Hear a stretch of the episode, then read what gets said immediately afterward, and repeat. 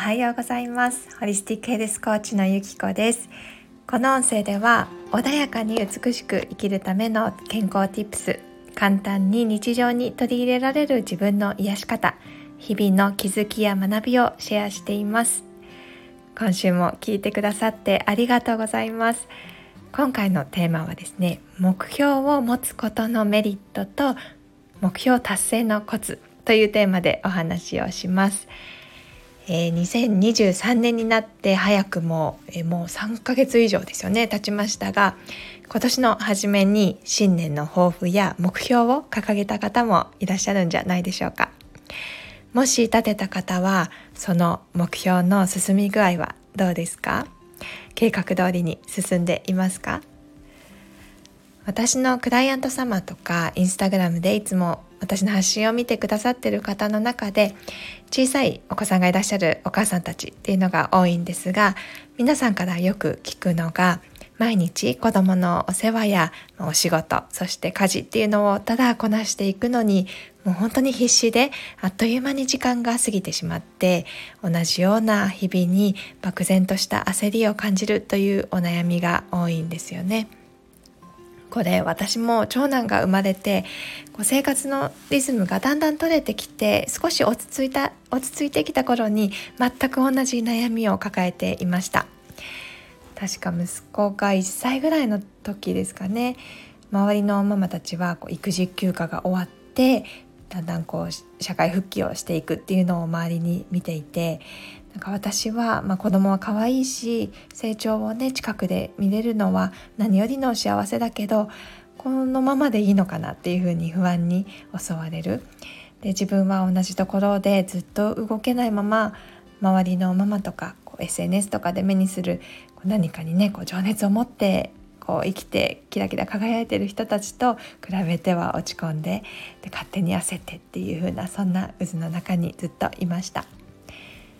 もしこれを聞いてくださってるあなたが現状に何か不満があったり変わりたいというふうに思っているなら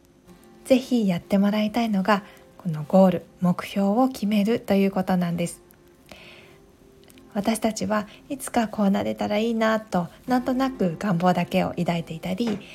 いつか時間ができたらやろうというふうに先延ばしにしていたりすると本当に行動ってできません。そして行動しよう変わろうとする時に最初の一歩がやっぱり一番勇気がいるし時には苦しさが伴うこともありますですがそこで自分は本当はどうなりたいか理想の自分のイメージをしっかり言語化して明確にしておくことで必ずその一歩を大きく踏み出すことができるこれを私は声を大にしてお伝えしたいです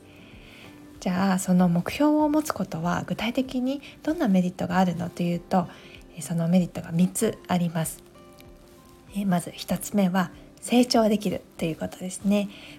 目標を決めてそこから達成するためには何ができるかなというふうに行動ステップを考えていくんですがこうやって小さな行動を起こすことで日々着実に前に進めるんですよね。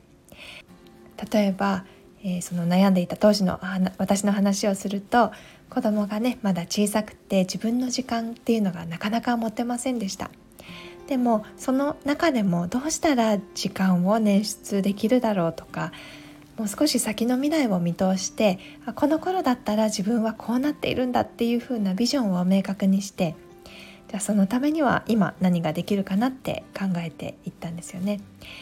でその今からできる小さなことっていうのをコツコツ積み重ねることでやっぱり自分自身が成長しているという感覚をすごく持つことができました。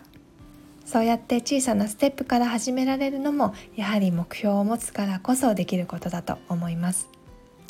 そして2つ目は何をすべきかがクリアになり時間を有効に使えるということです。自分のゴールはこれだっていうのが分かったらあとはもうそれに向かって集中して取り組めばいいので効率よく行動できたり無駄な時間が減っていきます。私もそうだったんですが日々インターネットで目にする情報や人から聞いた情報 SNS で誰かの素敵な投稿にはいいなっていうふうに影響されてもうあれもこれも意識が向いて全部やろうとして結局どれも中途半端っていうことありませんか？時間はやはり限りがあります。自分の価値観や大切なことに沿って目標が決まればそこから無駄な意識も働かなくなります。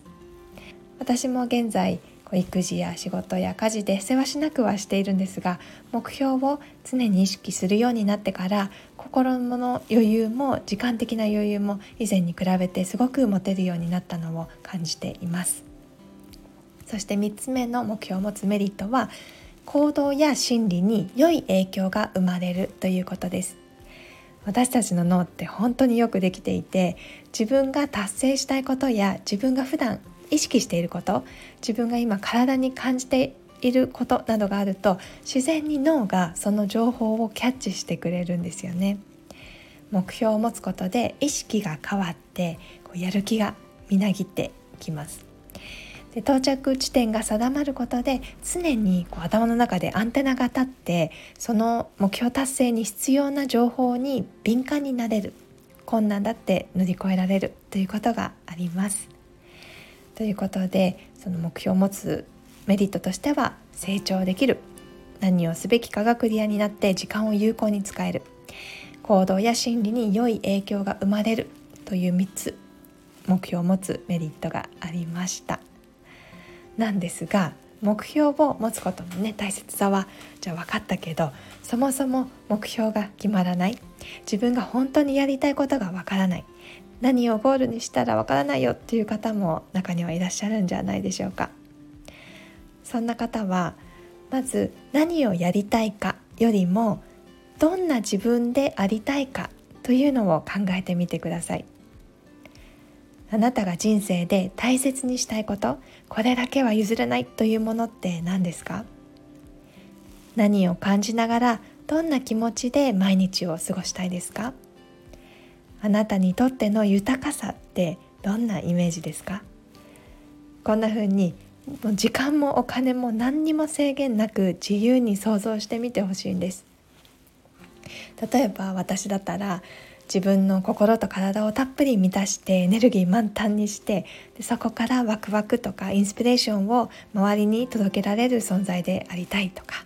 自分のことも家族のことも受け入れて共感して安心感を与えられる人、えー、生きているうち多くの時間を笑って過ごせるような人でありたいとか、